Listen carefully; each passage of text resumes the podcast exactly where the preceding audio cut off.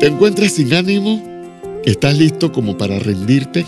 Ya lo has intentado todo, pero no has logrado los resultados que buscabas. De pronto te encuentras con que simplemente dejas de esperar algo bueno.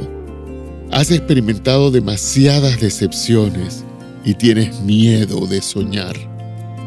Jesús sabe cuánto te has esforzado y hoy te invita a intentarlo de nuevo, pero esta vez con Él. Eso hicieron los discípulos de Jesús. En Lucas 5, 5 dice, Maestro, respondió Simón, hemos trabajado mucho durante toda la noche y no hemos pescado nada, pero si tú lo dices, echaré las redes nuevamente.